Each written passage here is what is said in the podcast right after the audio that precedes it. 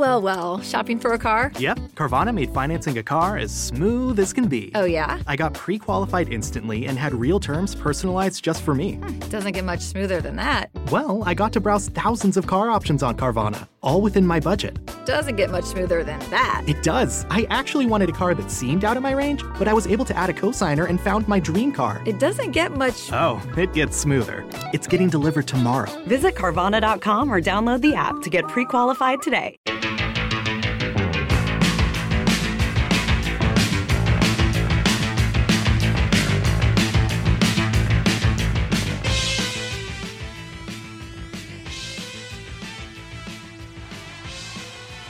Hola, hola, hola, hola, hola, mis queridos rockeros. Espero que estén todos muy, pero muy bien y preparados para otro episodio de El astronauta del rock, en donde recorreremos los ecos de la semana, las noticias más importantes de los últimos días en materia de rock. Y esta semana que pasó estuvo repleta de novedades, noticias y estrenos de todo tipo. Y en ese sentido, en ese sentido, no podemos, no podemos dejar de comenzar el programa del día de hoy, em, digo, hablando sobre una de las noticias más impactantes, aunque no más sorpresivas, de los últimos días.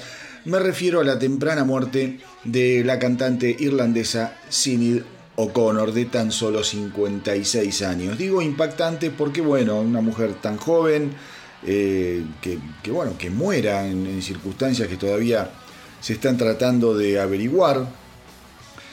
Y digo que no fue una, muerte tan sorpresiva, sin embargo, porque venía arrastrando muchísimos, muchísimos eh, problemas eh, en cuanto a lo que era su salud mental, adicciones, dramas familiares, en fin, ahora voy a tratar de hacer algún tipo de semblanza de lo que fueron los últimos años de esta extraordinaria cantante que se hizo muy pero muy famosa, muy conocida, eh, haciendo en el año 1989, si no me equivoco, la canción de Prince Nothing Compares to You en una interpretación de las mejores que se han escuchado en la historia del rock y del pop contemporáneo.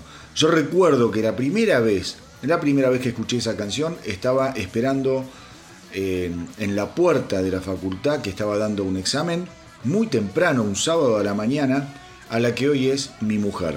Estaba en el auto escuchando la radio y pasaron Nothing Compares to You. Un momento que no me lo olvido más en mi vida. Obviamente que hice ese mismo día, conseguí el álbum, me lo compré y aún lo tengo dentro de mi discografía. Después la verdad es que lo perdí un poco el rastro. Creo que tiene grandes canciones, eh, sin embargo ha sido un tanto errática, o fue un tanto errática en cuanto a lo que fue su carrera. Esa potencia iniciática creo que con el tiempo, por distintos motivos, la fue perdiendo. La noticia de la muerte de Sinead O'Connor se conoció el miércoles 26 de julio. Eh, produjo un efecto enorme en la comunidad artística y en los fans eh, y también en los medios especializados en general. Traten traten, si tienen ganas y, quieren leer algo realmente interesante, de em, ir al Instagram del astronauta del rock y leer el posteo que dice sobre las declaraciones de Morrissey en función de la muerte de Sidney O'Connor, de la hipocresía de los medios, de las compañías discográficas, de cómo fue maltratada después de un eh, suceso en su vida, después de un episodio que protagonizó en su vida, cómo fue excluida prácticamente y tratada como eh, una leprosa, y cómo ahora todo el mundo, una vez que está muerta, sale a engalanarla y a hablar bien de ella eh, y a adjetivarla con eh, justamente palabras grandilocuentes que tienen que ver con su talento, con su genialidad. Traten de leer lo que dijo Morrissey, está en el Instagram del astronauta del rock, como siempre, Morrissey, un tipo muy, pero muy inteligente, sin pelos en la lengua, otra persona que también eh, ha tenido muchos, muchos inconvenientes con el devenir de su carrera en función de los impedimentos que la industria le puso frente quizá a trabajos que consideraban poco comerciales y sin embargo él siempre, siempre se las arregló para salir adelante y transformarse, eh, digamos, a mi criterio, ¿no? en uno de los artistas ingleses de mayor envergadura. El cuerpo sin vida de Sidney O'Connor fue encontrado en un departamento al que se había mudado hace poco.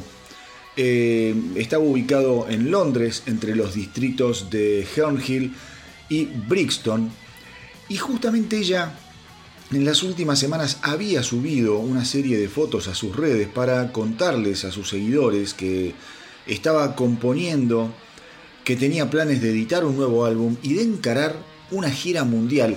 O sea, nada hacía pensar, nada hacía pensar que eh, Sinido Conor estaba atravesando algún momento realmente en, eh, bajo en su vida como para tomar eh, una, una decisión drástica como puede ser la del suicidio. Insisto, insisto, todavía no hay eh, causales de muerte, eh, al menos en este momento yo estoy grabando el programa, todavía no se saben las causas de la muerte. Yo estimo que, por eso dije lo que dije recién, que puede llegar a tener algo que ver con un suicidio, con una sobredosis, veremos, de pastilla, de lo que sea pero era una persona que estaba muy, muy comprometida, una persona bipolar y como les digo, con serios problemas de adicción eh, eh, al alcohol, a las drogas. Ella misma lo había admitido a lo largo de toda su vida.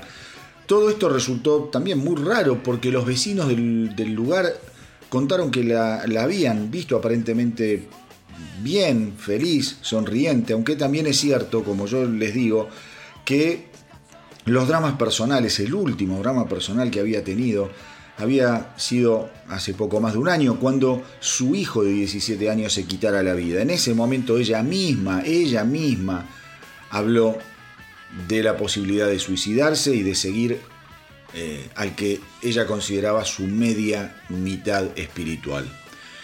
Las autoridades que encontraron eh, el cuerpo insisto, acá dicen que no, no consideran que haya sido una muerte sospechosa ni violenta. Eh, no da para sospechar de un crimen, pero sin embargo van a realizar una autopsia para determinar qué causó la muerte. Quizá simplemente tuvo, no sé, eh, un ataque al corazón, un derrame, vaya a saber uno, pero si a mí me dan la posibilidad de apostar y de tirar una conjetura, yo me inclino más por el lado de, una muerte inducida, ¿no? de un suicidio. Veremos cuando se sepa, seguramente se los voy a contar. Em, yo les dije recién que ella había sido tratada como una leprosa a partir de un suceso por colegas, por los medios, por las compañías discográficas.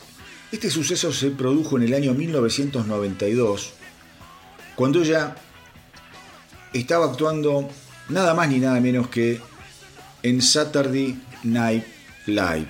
Es uno de los programas más legendarios de la televisión americana. En ese momento ella cambió, digamos, el, repertorio que tenía pensado cantar y que estaba arreglado con la producción del programa y se largó eh, con una versión a capela de, creo que era el tema War de mm, Bob Marley, si no me equivoco. Y en ese momento, en ese momento, eh, también rompió una foto de Juan Pablo II, del Papa Juan Pablo II, en protesta por los abusos sexuales de la Iglesia Católica. Eso provocó una controversia enorme, enorme, enorme que la llevó prácticamente al ostracismo por el resto de su carrera, por el, excepto algunas excepciones, pero por el resto de su carrera fue una, persona despreciada por los medios, por las compañías discográficas y por más de un puritano estúpido que la debe haber dejado de escuchar. Eh, a lo largo de su vida, insisto, luchó contra la salud mental, eh, sufrió de trastorno bipolar y varias veces en su vida habló del abuso de sustancias y de los intentos de suicidio que había tenido. La verdad como sea, una pena, una pena, una persona muy joven, muy joven, con una vida trágica, eh, y como un, un hecho, un hecho, romper la foto de un papa, eh, un hecho en el momento equivocado, te puede traer problemas para el resto de tu vida. La verdad, penoso. Todo, todo muy penoso. Otro que nos abandonó esta semana, eh, y les prometo que ya después terminamos con, con las. los. los ¿cómo se llama? Eh, no me sale la palabra ahora. Pero bueno, eh, las necrológicas del astronauta del rock, pero tampoco lo puedo dejar de mencionar. Falleció a los 77 años el bajista, el que ex, eh, ex bajista de los Eagles, Randy Meisner. Falleció el 26 de julio. Eh, bueno, fue, ya los digo, uno de los miembros, uno de los miembros fundadores de nada más ni nada menos que de Eagles. Creo decir sin equivocarme que Eagles es la banda más importante de la historia del rock americano. Con la particularidad de em, haber cantado y coescrito la primera canción de los Eagles que vendió un millón de copias. Estoy hablando de Take It to the Limit. Take It to the Limit es una canción preciosa en la que Randy Meisner se lucía cantando, tirando unos falsetes increíbles, increíbles. Eh, una canción muy, pero muy conocida, perteneciente al álbum One of These Nights, una de las obras magistrales, magistrales también de los Eagles, anterior por supuesto a lo que fue Hotel California. Pero tengamos en cuenta que también Randy Meisner tuvo la suerte en su vida de ser parte de otra banda emblemática de los Estados Unidos, que formó con Richie Furey y Jim Messina, que habían sido miembros de los Buffalo Springfield. Los Buffalo Springfield es de donde sale también Neil Young.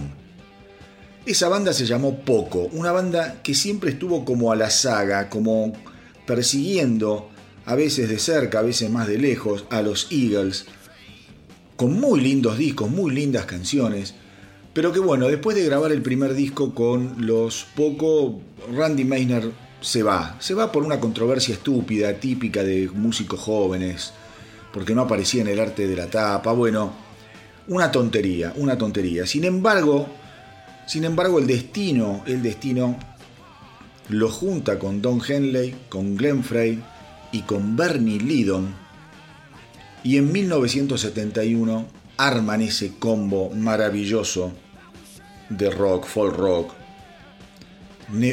una, una, especie de country rock también, pop, baladas, hizo todo bien los Eagles, ¿no? Y formaron, formaron The Eagles, que prontamente se transformaron en una verdadera, una verdadera sensación.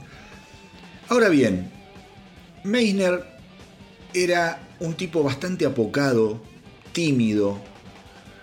Em, venía de una familia de, granjeros, eh, de, gente muy humilde. Y realmente la fama comenzó a eh, hacer mella en él, en su personalidad. Entonces, ¿qué pasa? Uno de los spotlights, uno de los momentos más importantes de los shows de los Eagles, era justamente cuando el bajista, Randy Meisner, siempre un poquito con un paso más para atrás, haciendo obviamente armonías, coros, tenía que pasar al centro del escenario para capturar la atención del público, de las luces, del fanatismo de la gente e interpretar Take It to the Limit. Prácticamente ese momento cada noche se transformó en una maldición para Randy Meisner, que prefería estar, como les digo, siempre un paso más atrás, acompañando y no protagonizando. Eso lo llevó también, esa presión que sentía, lo llevó también a sumergirse en el alcohol. Extrañaba mucho su vida familiar. Él quería dejar de girar tanto, eh, dejar de pelear internamente Los Eagles siempre fue una banda muy complicada. Don Henley y Glenn Frey. Algún día tendría que hacer un especial de los Eagles. Don Henley y Glenn Frey, dos macho alfa, con personalidades avasallantes, y Bernie Lydon no era un tipo fácil, tampoco era un tipo fácil. Nadie, nadie, excepto, excepto los bajistas. Timothy B. Schmidt, que fue quien lo reemplazó a Randy Meisner, también era un tipo muy tranquilo. Pero después Joe Walsh, Don Felder, esos otros macho alfa que, formaron parte de los Eagles, mamita querida, esos eran complicados todos. Los Eagles fue una dinámica hermosa, hermosa para leer, para saber. Por eso es una banda que da para hacer puré. Así que algún día voy a hacer un especial. Pero ¿qué sucedió? En la gira de, del 76-77, en apoyo nada más ni nada menos que Hotel California, uno de los vices, ya para cerrar el concierto, justamente era Take It to the Limit. ¿Mm? Y en un show en Knoxville, Tennessee, Meisner decide saltearse la canción como bis, porque decía que estaba nervioso, que se había acostado tarde, que estaba engripado eh, y que no iba a llegar a esos falsetes que le exigía la canción. Falsetes increíbles. Tuvo una gran discusión, se fue a las manos con Glenn Frey y a partir de ese momento la suerte de Meisner en los Eagles estaba absolutamente cerrada y echada. Luego de los Eagles, él eh, vuelve con su familia, arranca una carrera solista muy poco trascendente, vuelve a fines de los 80 eh, a juntarse con poco, a grabar un muy lindo álbum, Legacy, en donde él eh, justamente, como es, logra tener mucho éxito con canciones, canciones como Call It Love, Nothing to Hide. Digo, la verdad, la verdad, poco en, ese, en ese álbum Legacy realmente la pegó de nuevo. Los últimos años, los últimos años de Meisner, sin embargo, fueron sórdidos. Muchos problemas de adicciones, muchos problemas con su mujer. Su mujer termina eh, una cosa de locos. Él eh, eh, en un momento, no sé, se descompensa, la mujer llama a la ambulancia, también llega la policía porque había muchos problemas y conflictos entre ellos. Y cuando se va a la policía, cuando se va a la ambulancia, la mujer manipulando una escopeta se tropieza y se termina matando. Meisner al principio, bueno, fue eh, tapa de todos los diarios porque más o menos lo acusaban de haber matado a su mujer, después se comprobó que nada que ver, que el tipo estaba en la otra punta de la casa. Eh, pero ya se lo veía en los últimos años en fotos y algún tipo de noticias que aparecían respecto de, su salud y de su estado muy, pero muy, muy mal. Un tipo que evidentemente abusó de todo lo que le pusieron enfrente y eso el cuerpo obviamente lo recibe. Eh, termina muriendo de una complicación pulmonar del EPOC, esa enfermedad eh, pulmonar que es obstructiva y, y, crónica, que se arrastra a lo largo de los años. Así que bueno, se nos fueron dos grandes esta semana. Randy Meisner, de los Eagles de poco y la eh, señora Sinid O'Connor. Y ahora sí, vamos a cerrar eh, la funeraria del astronauta del rock y vamos a arrancar formalmente con el primer estreno de este episodio. Eh, la guitarrista británica Sophie Lloyd, una gran guitarrista, gran guitarrista, esta semana sorprendió al mundo con un simple y un video sensacionales, llamado Runaway. ¿Quién la acompaña en Runaway? Nada más ni nada menos que Michael Starr, que eh, es el líder de los Steel Panther, esa, esa banda tan flashy que eh, rememora lo que fue la música de los años 80. Y de hecho, y de hecho, Runaway, Runaway es una canción que está inspirada 100% en lo que fue el rock ochentoso, divertido, lleno, lleno de energía, muy pero muy linda canción. Es como viajar en el tiempo. Y justamente Sophie Lloyd también dice que eh, al momento de encarar todo este álbum y fundamentalmente la canción Runaway, Ella un poco quería emular esa alegría que tenían los primeros álbumes de Van Halen, de la era fundamentalmente de David Lee Roth. También dijo que trabajar con Michael Starr fue algo sensacional, que ella lo sigue desde muy chica. Sophie Lloyd es una, una piba muy joven y que es fanática de los Steel Panther, entonces que para ella fue un verdadero honor poder grabar con Michael Starr la canción Runaway, que la vamos a escuchar ahora mismo. I'm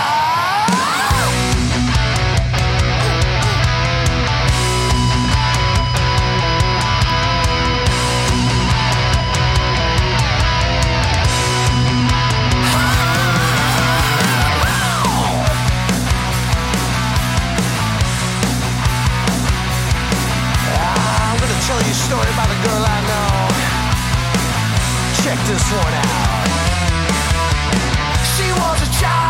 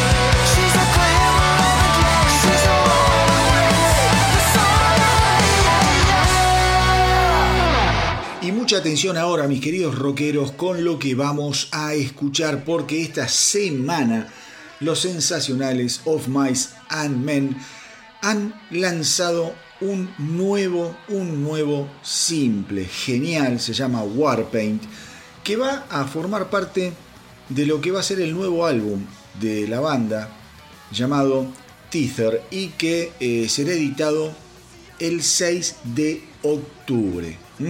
La banda asegura que están súper emocionados por compartir esta nueva canción, Warpaint, como eh, primer simple de lo que será Tether, y que en parte ellos también sienten que cierran esa brecha que hay entre Of Mice and Men, eh, digamos, de los discos anteriores y lo que está por suceder en el futuro.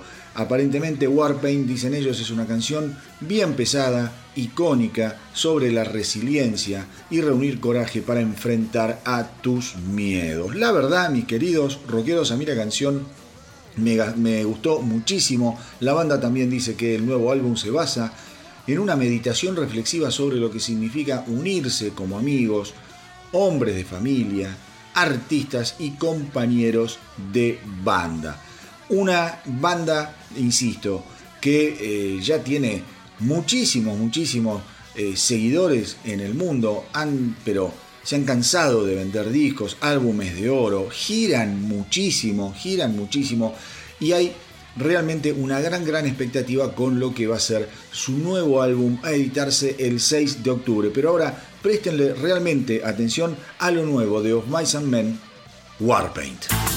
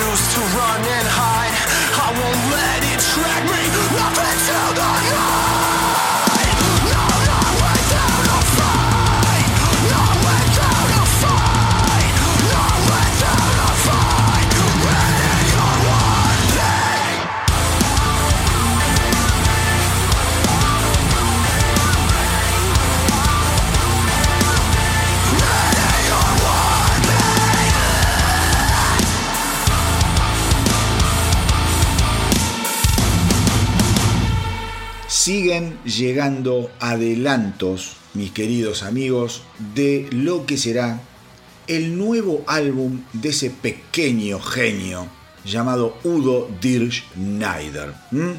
La banda con la que está tocando desde hace unos años simplemente se llama Udo. Es un quinteto sensacional que acá suena mucho en el astronauta del rock. Como les digo yo, está liderado justamente por Dirk Schneider, ex cantante de Accept, como todo metalero debería saber. El nuevo álbum, el nuevo álbum se va a llamar Touchdown. Va a salir el 25 de agosto a través de Atomic Fire Records y va a incluir este disco 13, 13 canciones. ¿m? 13 canciones. Eh, la verdad, mis queridos rockeros, ustedes ya saben que a mi Udo me encanta, saben que Accept me encanta, a pesar de que creo que me gusta más el, el, Accept con eh, Mike Tornillo de los últimos álbumes que lo que fue la carrera con Udo. Creo que con Udo Axel ha logrado cosas increíbles, obviamente ni hablar de Balls to the Wall, por el amor de Dios, pero digo, eh, cuando haces el palo a palo, disco a disco, me parece que lo que han hecho con Tornillo es muy, pero muy superior y mucho más coherente. Em, tengamos en cuenta, tengamos en cuenta que el baterista de la banda de Udo es nada más ni nada menos que su hijo, Sven Dirschneider, que comentó que este nuevo simple, que es el que le da nombre al disco, Touchdown, eh, también tiene eh, raíces, raíces en lo que fue una reunión que tenían con, con la banda en un bar temático deportivo en San Paulo, Brasil, cuando estaban tocando y girando por, eh, eh, como es por Brasil. Dice que justamente la canción trata, trata sobre esa filosofía que tienen los deportistas, los equipos, de eh, estar trabajando juntos y ellos sintieron que como banda los representaba ese, esa filosofía de poder tener un equipo de músicos, un equipo que forma una banda, que sube al escenario y que junto, noche tras noche, pueden ganarse a una multitud. Les aseguro que es un tema bárbaro. A mí, e insisto, yo a Udo lo veo muy, muy revitalizado. Eh, creo que es un tipo que logró encontrar su voz. Ya tiene 35 años de solista, es un tipo muy grande y un laburador, un laburador que no para. Todos los años está girando por Europa, se pega una vuelta por Sudamérica o se va a Estados Unidos. Tiene tiene esa característica. Es un tipo muy, muy trabajador. En Europa, obviamente, tiene su base fuerte, su base fuerte de fans. Participa en muchísimos festivales, pero también es un tipo que, a pesar de tener ya, no sé, 70, un poquito más quizá, se sube a un micro con su banda y se pone a dar vueltas por Europa para tocar en donde, en donde sea, en donde se lo llame. La verdad, un verdadero ídolo, una leyenda del heavy metal.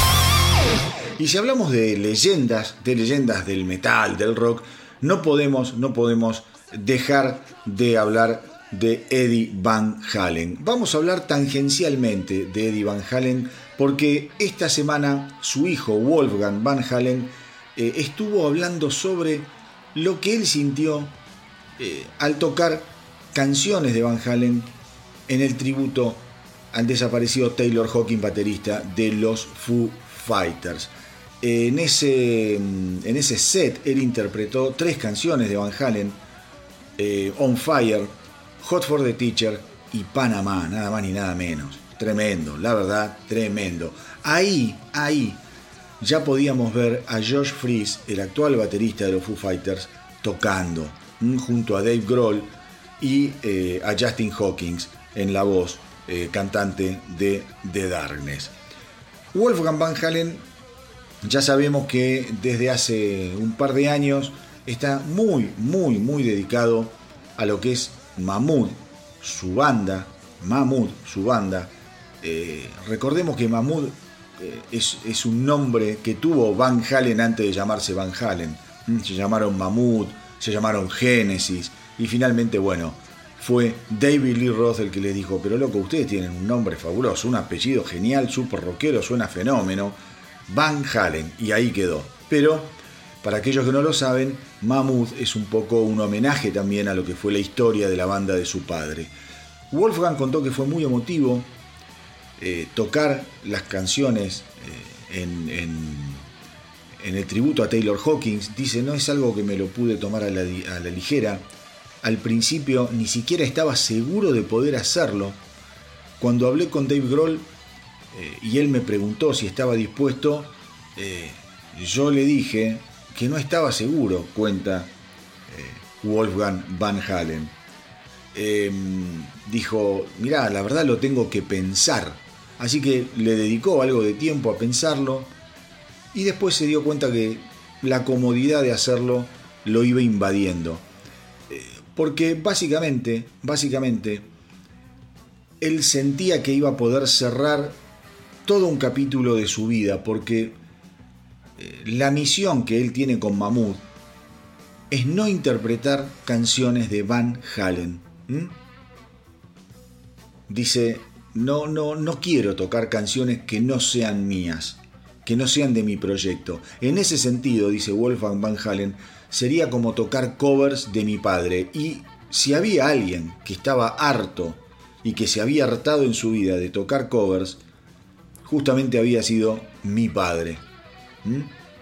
La verdad, dice, eh, es, algo, es algo raro lo, que digo, pero estar tocando material de, de, de, mi papá realmente sería como no estar eh, dándole espacio a lo mío y estar tratando de vivir de lo que fue el pasado. Así que lo hice con mucha responsabilidad, como una manera de cerrar ese capítulo en mi vida y no me lo tomé para nada, para nada a la ligera. Eh, dice, y por otro lado, no quiero tocar esa música sin mi papá. Eh, y él ya no está acá.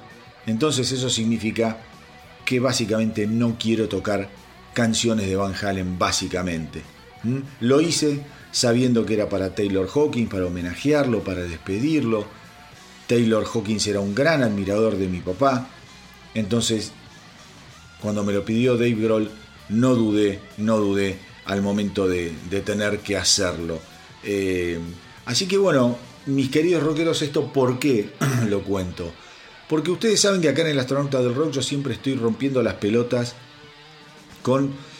Eh, ¿cómo les podría decir? Mi desilusión respecto de la ausencia de haber hecho un homenaje o de que se esté planeando un homenaje al fabuloso Eddie Van Halen. Con lo que leo, con lo que leo de su propio hijo de Wolfgang Van Halen, cada vez veo más alejada la posibilidad de que Eddie Van Halen tenga su homenaje eh, como se lo merece, con la gente que lo quiso, con la gente que trabajó con él. El sueño de mi vida, el sueño de los fanáticos de Van Halen sería que se vuelvan a juntar todos los que están vivos, Michael Anthony, Sammy Hagar, Alex Van Halen, David Lee Roth y obviamente Wolfgang Van Halen para tocar la guitarra en lugar de su padre. Pero bueno, Así son las cosas. El eh, talentosísimo Wolfgang quiere cerrar el capítulo Van Halen de su vida y pegarle para adelante con su proyecto, excelente proyecto, Mammoth.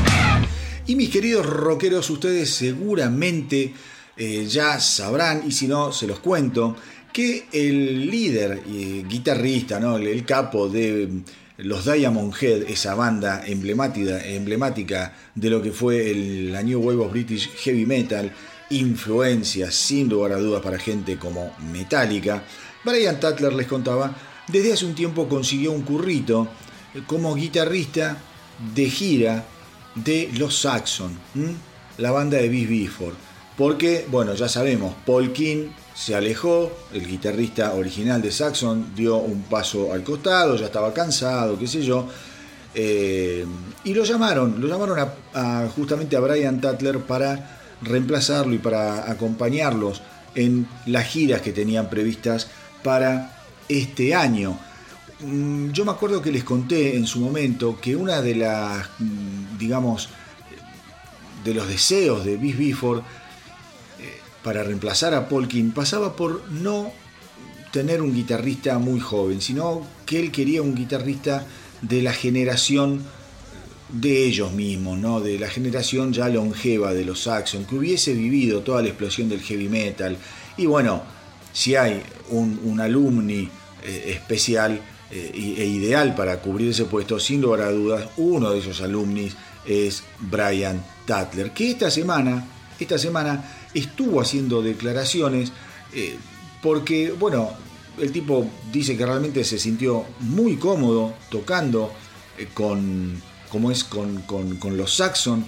Ellos habían eh, compartido fechas hace un par de años, un año atrás. Estoy hablando de Diamond Head y de Saxon. Habían hecho una gira en conjunto con, con los Saxon en Europa, el Reino Unido, y que se llevaban muy bien y que para colmo, como tienen el mismo representante, el mismo manager, en un momento cuando se va Polkin le dicen, ¿sabes qué?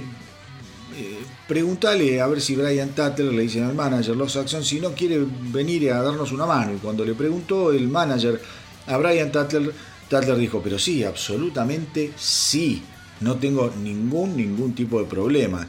Eh, la verdad es que Brian Tatler también dice que Diamond Head para él es como su creación, es como su hijo y siempre va a ser genial tener eh, eh, a su banda eh, y, poder grabar y poder girar, pero dice, la verdad que a esta altura de mi vida que me presenten este desafío de tocar en una banda como Saxon, eh, para mí es algo maravilloso que me hayan tenido en cuenta y, lo quiero vivir.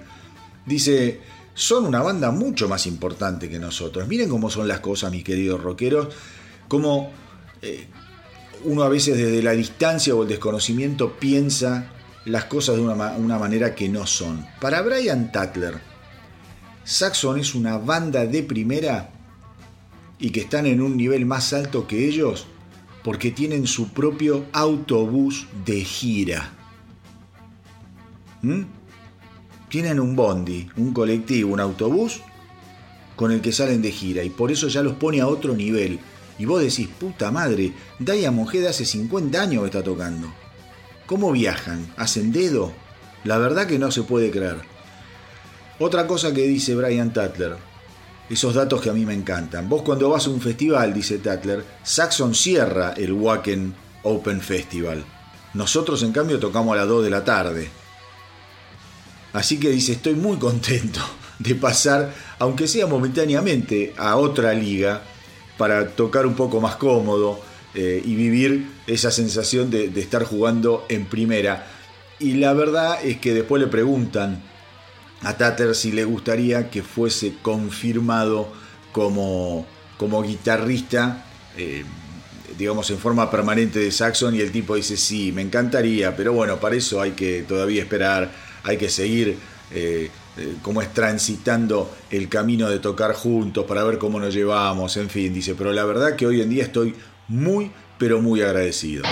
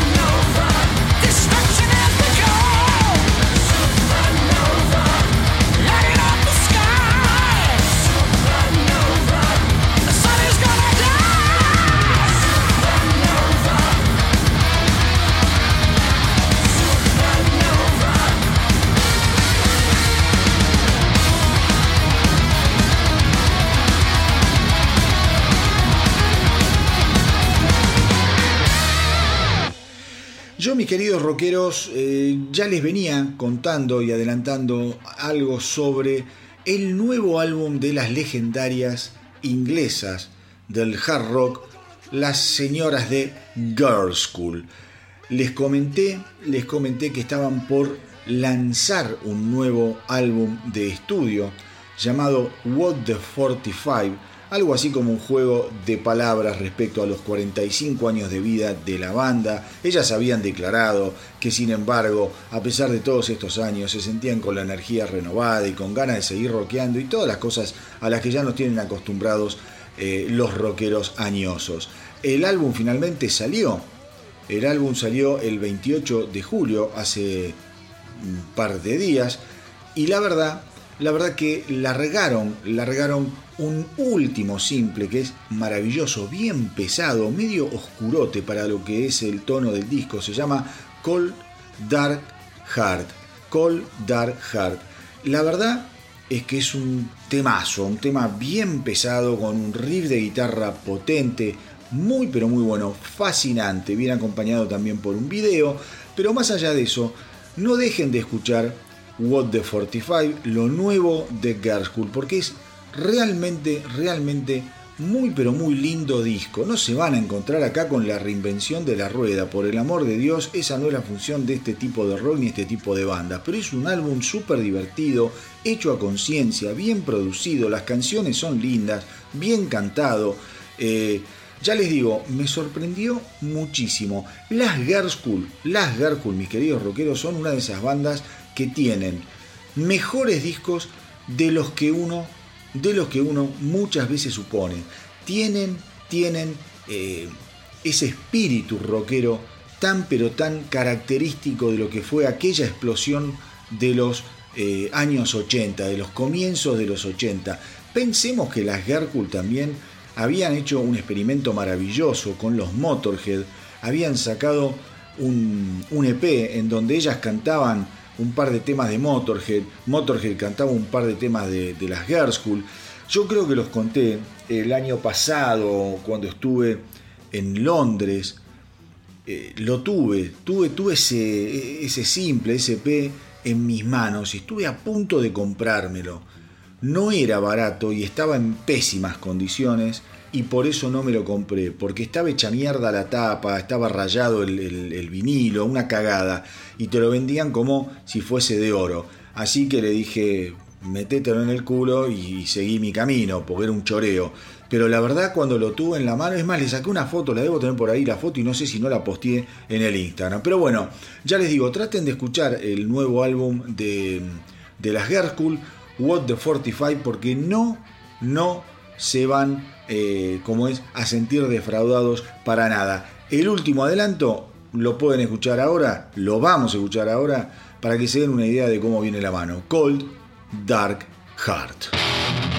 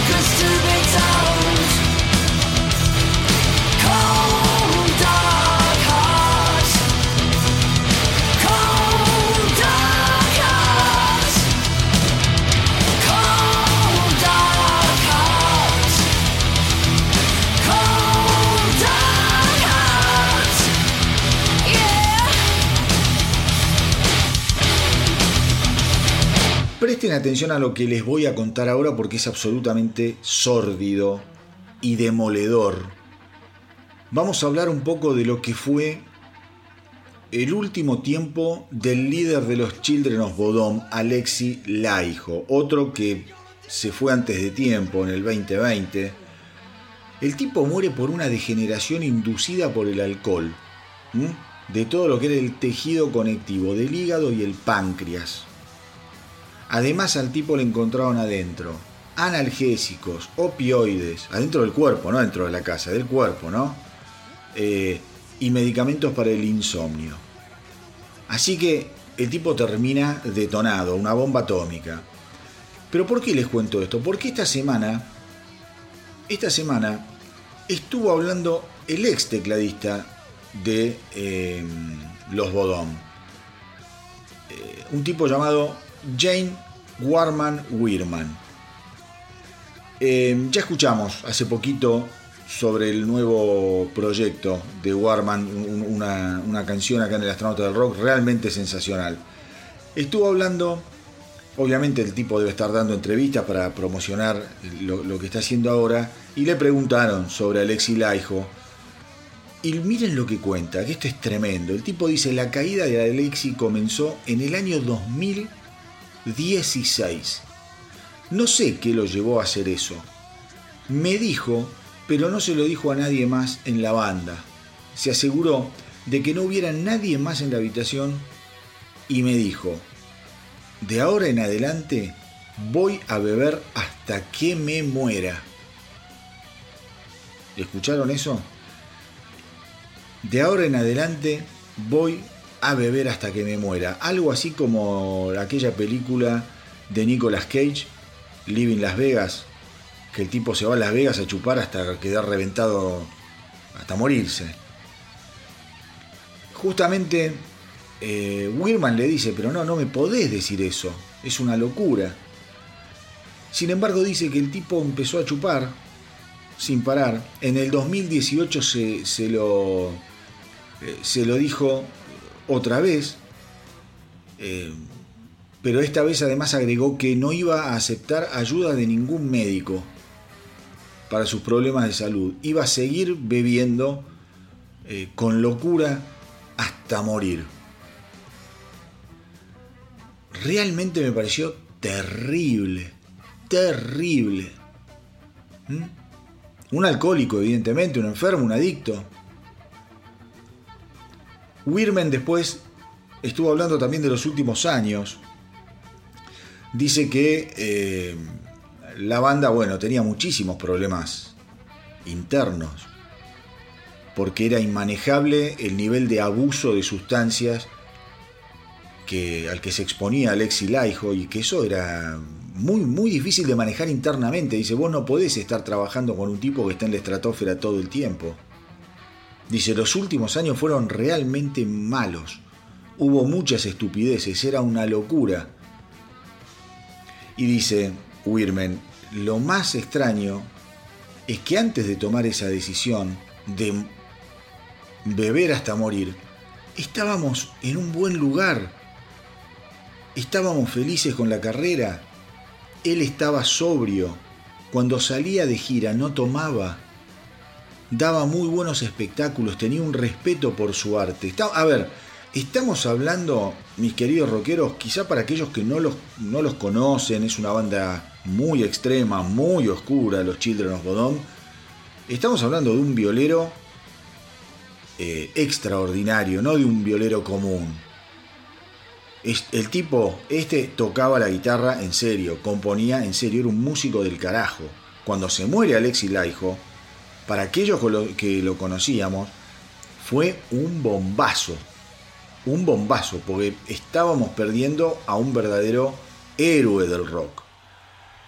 Entonces dice Wirman, es muy, es muy, es indescifrable, porque él me dijo lo que iba a hacer, pero nunca me dijo qué lo había detonado y qué le había llevado a esa decisión. Dice, no sé qué le pasó, y es algo en lo que pienso permanentemente.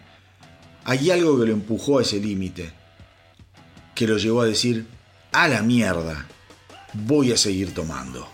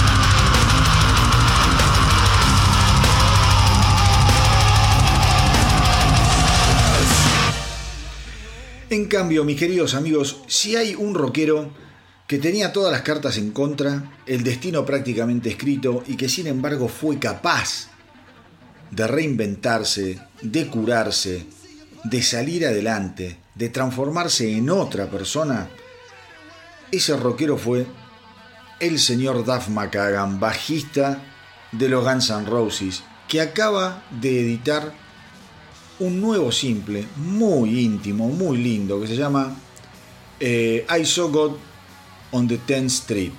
Mm, Algo así como Vi a Dios en la calle 10.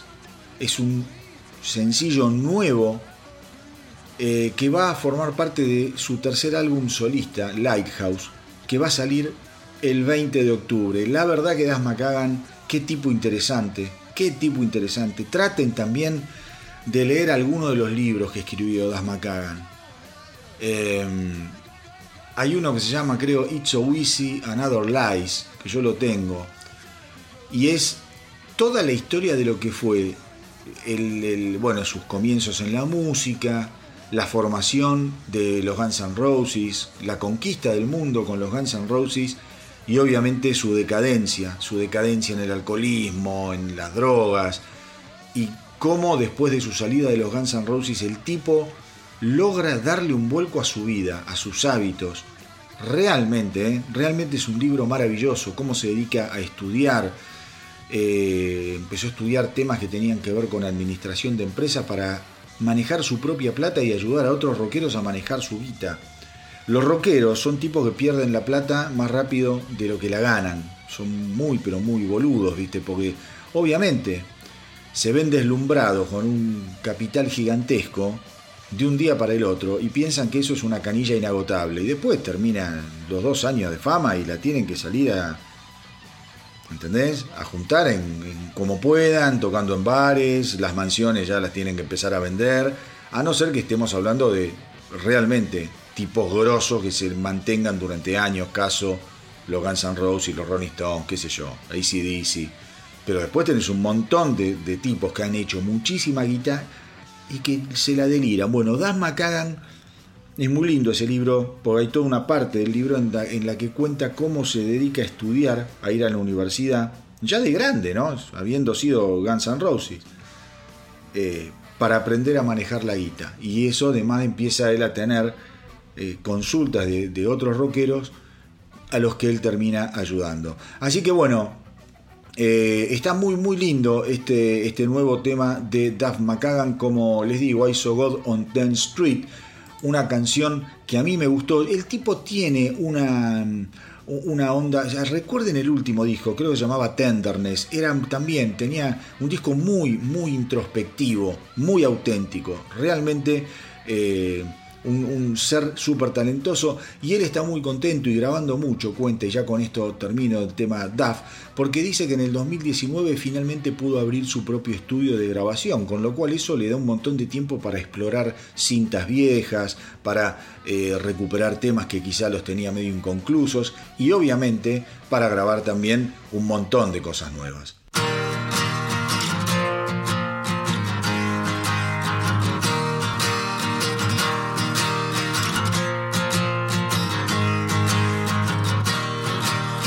Ukrainian plots and Afghans rotten, it never seems to end. Russian whores who can't hold their water, a picture waiting to be sent. It all seems such a joke. Are we going up in smoke? I see disaster up around the bend.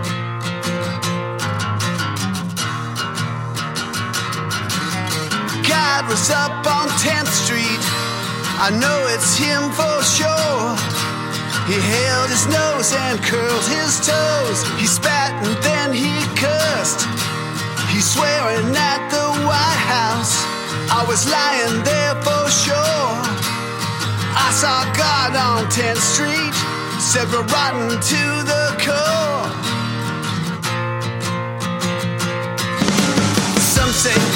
Will end in fire. Repent now or there is no hope. Some swear this lizard people live and desperate people at the end of their rope. Is it all divided or is it just more lying? Keep them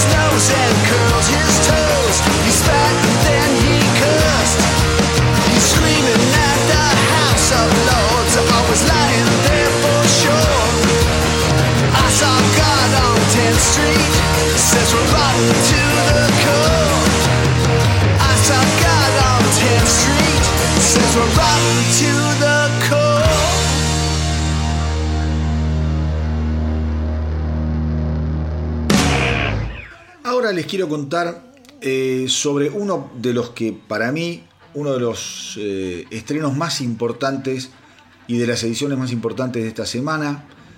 Acá en el Astronauta del Rock venimos escuchando algunas canciones de este disco que finalmente se editó el 28 de julio. El disco se llama Truth Killer, algo así como el asesino de la verdad. ¿m? Truth Killer. Y estoy hablando de los Seven Dust, una banda que a mí me fascina. Este álbum llega después de tres años aproximadamente de lo que fue el último disco llamado Blood and Stone, un disco esencial, esencial de los Seven. Un disco que en principio parecía muy difícil de superar y yo creo que Truth Killer está absolutamente, absolutamente a la altura de su antecesor Blood and Stone. El último simple que editaron esta semana para darle impulso al lanzamiento del disco es sensacional, lo vamos a escuchar ahora, y se llama Superficial Drag. Eh, a ver, ¿qué les puedo decir del último álbum de los Seven Dust? A mí realmente me gustó muchísimo. Vamos a poner un poco a ver las cosas en contexto sonoro. Porque hay mucha gente que quizá no está familiarizada con lo que Seven Dust es. Estamos hablando de una banda que puede ser muy pesada, pero que al mismo tiempo siempre va a ser una banda refinada. Estamos hablando de una banda que utiliza mucho lo que pueden ser sonidos eh, electrónicos, baterías electrónicas, programaciones, teclados. Traten de escuchar este álbum, True Killer, cómo abre con el tema I Might Let the Devil Win. Es algo increíble, increíble. Increíble cómo abre este álbum Truth Killer de Seven Dust. I Might Let the Devil Win.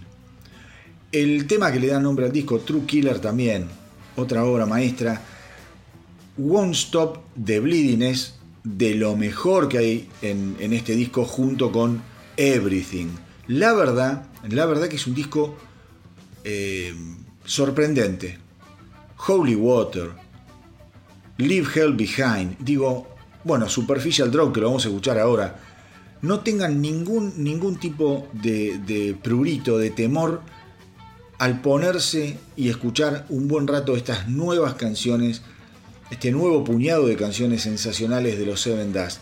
Como referencia, si vos no los conocés, te puedo decir que es una banda que tiene puntos de conexión en su forma de componer y de musicalizar con bandas como Disturb, por ejemplo.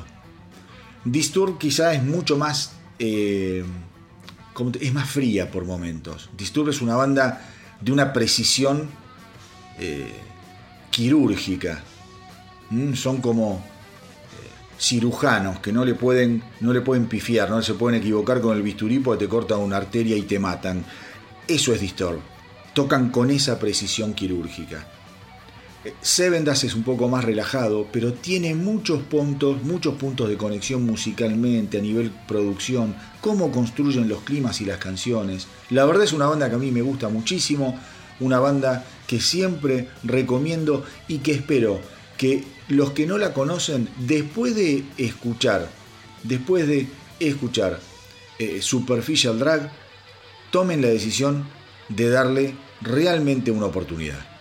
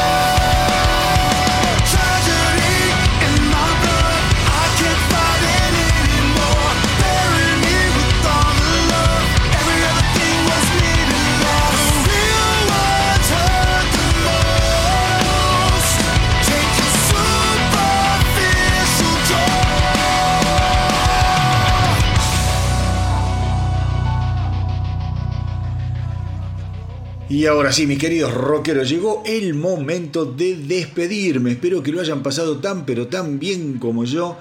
Y recuerden hacernos el aguante en Facebook, en Instagram, en TikTok, en YouTube. Péguense una vuelta por la página web que está quedando bárbara, siempre con mucha información. Eh, es www.elastronautadelrock.com.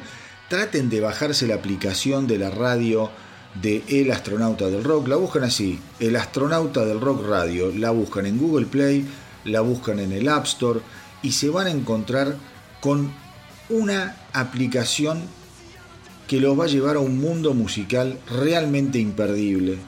Imperdible. Ahí no se van a encontrar con el podcast, es todo música, hay algunos separadores, eh, pero fundamentalmente la intención de la radio del astronauta del rock es acompañarlos con esa música que nadie más pasa. Esa música que es difícil que te la pasen en alguna otra radio. Música que es difícil que vos las tengas en, necesariamente en una playlist. Es una radio ideal para pasar el rato cuando te estás en la oficina, cuando estás en tu casa haciendo un asadito o cuando estás en tu casa quizá eh, leyendo, te la pones ahí de fondo, te vas a empezar a enganchar, te aseguro, te aseguro que es así. Cuando vas al laburo, si tenés una buena conexión, un, qué sé yo, un 4G, un 5G, un qué sé yo G, la podés conectar al auto y te vas escuchando, o te vas en el subte, o te vas en el, en el bondi, en el, en el, mi- en el, ¿cómo se llama? En el colectivo, escuchando buen rock and roll. Les aseguro, la radio se está escuchando cada vez más, en todos lados del mundo. Yo estoy sorprendido por eso. Yo estoy sorprendido por eso. Acá obviamente en Argentina la escuchan, pero después tenés Chile, Uruguay, Brasil, Perú, Colombia y Venezuela es una locura. También se escucha en México, los Estados Unidos. El otro día me estaban escuchando en Australia. Digo, la verdad es, bueno, España, Ucrania, cosas muy locas, cosas muy locas que te da esta, esta, esta maravilla que es la web. Así que la radio del astronauta del rock, no dejen de darle también una oportunidad. Y hoy, para despedirme hasta la semana que viene, y bueno, no podía ser de otra manera. No podía ser de otra manera. Yo sé, yo sé que soy como un número cantado, que tengo mis taras, que tengo mis preferencias. Y saben que no me importa, porque esta semana se conoció un nuevo simple de K.K.'s Priest, la banda de KK Downing, ex guitarrista de Judas Priest. Van a sacar el álbum de Sinner Rise Again el 29 de septiembre. Papurro, no falta nada y me quiero volver loco. El video musical de la nueva canción y el simple ya se pueden escuchar en todas las plataformas, pero vos la vas a escuchar primero acá en El Astronauta del Rock. La canción es tremenda, se llama Rip the Whirlwind, Rip the Whirlwind, y les aseguro que es una obra maestra. El mes pasado ya habíamos festejado la edición del primer simple de The Sinner Rise Again, eh, que bueno, fue una canción que a mí me partió la cabeza. One More Shot at Glory me pareció un himno, un himno. Y la verdad es que eh, Sebastian Munch, que es uno de los directivos de Napalm Records, con quien ellos tienen contrato, asegura que KK Downing ha creado con el segundo álbum de la banda, de Sinner Rise Again, una obra maestra del heavy metal absolutamente brillante y que va a resistir la prueba del tiempo y será escuchado por los fanáticos del metal de todo el mundo durante muchos, muchos años. Espero, espero que así sea. Es lógico que Munch va a decir esto porque tiene que vender discos, ¿viste? Porque es el contrato que firmó y quiere generar entusiasmo. Pero yo les aseguro, yo les aseguro, ya, One More Shot at Glory es tremendo. Cuando escuchen Rip the Whirlwind se van a volver locos. Y pará, y Sermon, Sermon of the Sinner, el primer álbum, todo, todo ese primer álbum es maravilloso, maravilloso. Gracias a Dios que KK Downing se decidió a hacer esta banda Case Case Priest. Una verdadera, una verdadera maravilla metálica. Como siempre les digo, hagan correr la voz para que nuestra tripulación no pare de crecer. Eh, nos encontramos en el próximo episodio del Astronauta del Rock. Cuídense mucho, mucho, mucho. Y que viva el rock.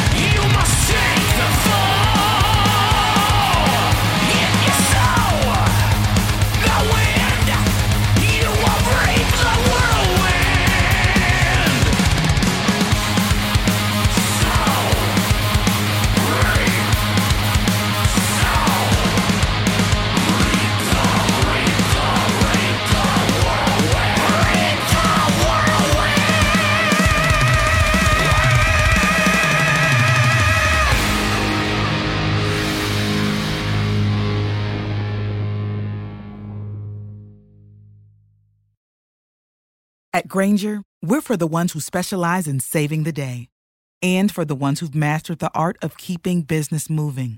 We offer industrial grade supplies for every industry with same day pickup and next day delivery on most orders, all backed by real people ready to help. So you can get the right answers and products right when you need them. Call, clickgranger.com, or just stop by.